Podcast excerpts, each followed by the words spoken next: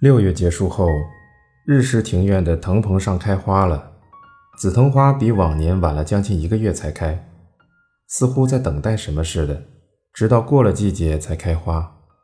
鲜艳的紫色在充足的水分中像发光一般，晶莹透亮的水珠源源不断地从花瓣上滚落，可爱至极，仿佛紫藤花也有心灵，心中的喜悦无法抑制，一个劲儿地溢出来。我竟然对渔女说了那种话，一定是被紫藤花影响的，或许还因为前一天晚上收到的招募事项。孝雄试着让做鞋的专门学校寄来了学校简介的小册子，看到上面两年的学费总额是二百二十万日元，他不禁自责起来。但之后粗算一下，发现高中三年来打工存下的钱差不多就有二百万日元。哎，说不定可以去。孝雄的心情逐渐高涨起来，结果就对那个人说了与自己身份不太相称的丢脸的话。孝雄有些后悔，又有几分骄傲，毕竟这是自己真正的想法。职业鞋匠，渔女反问的声音至今都在耳边回响。她的声音听起来似乎有些吃惊，但并没有看不起的意思。孝雄想回头确认自己的推测。只听他的声音，还以为是个初中生，稚嫩而甜蜜的嗓音，但又总透着一丝紧张，就像是班长或是学生会会长那种极其认真的少女音。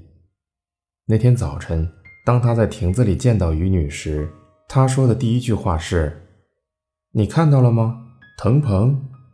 听到他与平时完全不同的活泼声音，笑雄禁不住反问道：“是吗？在哪儿？”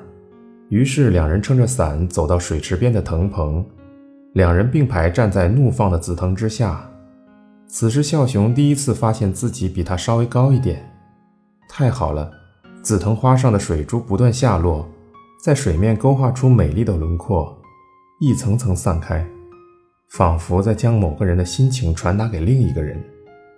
望着这引人深思的景象，孝雄不禁说出了自己想当鞋匠的想法。我知道这不太现实，但我很喜欢设计鞋和做鞋。说到这里，他突然觉得很不好意思，又加了一句：“当然，我现在还做得很烂，这是肯定的。”对方没有回答，只是深吸一口气。孝雄不安地抬起头，两人的视线瞬间交汇。之后他什么都没说，只是微笑着。孝雄继续说道。如果可以的话，我想从事那样的工作。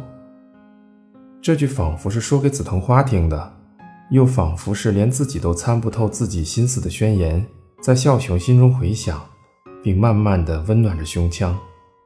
那时，如果听到他说“哇，真厉害”或者“加油吧”之类的话，我一定会不知所措吧？孝雄心想，说不定会觉得很丢人，很后悔。或许还会发火，但渔女不是那种人。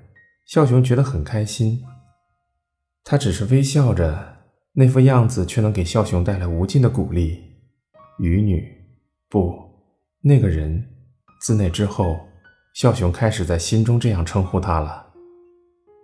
那晚入睡前，孝雄不知不觉地开始强烈的祈祷下雨。那晚，孝雄做了一个在空中飞翔的梦。他好久都没做过飞翔的梦了。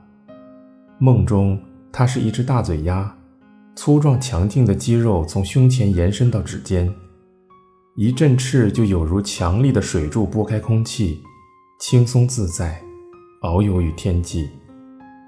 天空中堆积了厚厚的云层，其间几缕柠檬色的阳光洒向大地。遥远的方向是熟悉的东京街景，自家房子的屋顶，儿童公园的玩具。甚至连杂居楼窗户内的茶水间都一目了然。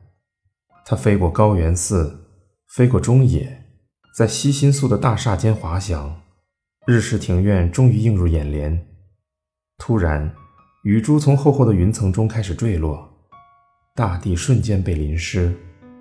洒落的阳光让大厦、道路和树木都闪闪发亮。接着，还是乌鸦的笑熊看到了两把伞。